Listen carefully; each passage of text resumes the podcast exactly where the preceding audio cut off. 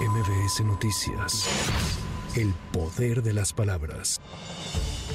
Al arrancar el conteo de los resultados que definirán a la persona que coordinará los comités de defensa de la Cuarta Transformación, el dirigente nacional de Morena, Mario Delgado, confirmó que se realizó la inspección física de los paquetes que contienen las urnas con las boletas, a fin de dar certeza a los aspirantes y sus equipos. Por lo anterior, señaló que quedaron descartados en el proceso de revisión 30 paquetes que contenían 10 boletas cada uno, lo cual, dijo, no incidirá de manera importante en el resultado final. Como no, ninguno viene abierto, alrededor de 30 paquetes nada más se separan. ¿Y cuáles fueron las razones? Porque, porque eh, está mal envuelto o algunos porque, pues miren, por ejemplo, había uno que tenía muchas firmas y bueno, pues eso no altera la condición física del paquete. Entonces vamos a revisarlo. Si generó duda, quisimos separarlo Son 30 de y va a haber una... me- ¿Cuánto es todo lo Pues demás? 30 pues son alrededor de casi 1300.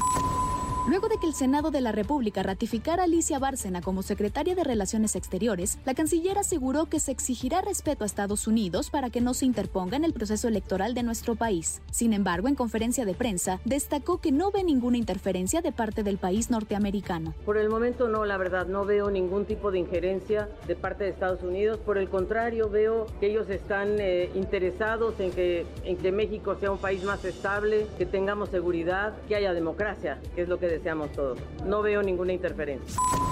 La ministra de la Suprema Corte de Justicia de la Nación, Yasmín Esquivel Moza, recibió un reconocimiento por su compromiso en promover la justicia, el respeto y la inclusión de más mujeres en los sectores público y privado. Al recibir y agradecer dicha distinción por parte del Group of 100 Global Women's Leaders, junto con su filial en México, GESI en México y el Women Economic Forum Argentina, la ministra afirmó que las mujeres van más allá de llegar a espacios de toma de decisión, sino que al estar en ellos muestran un enorme talento y capacidad, al tiempo en que las convocó a vivir cada día en libertad.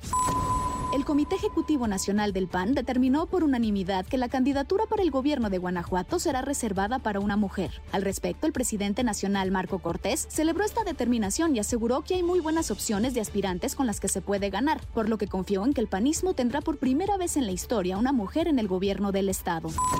Para MBS Noticias, Tamara Moreno. MBS Noticias. El poder de las palabras.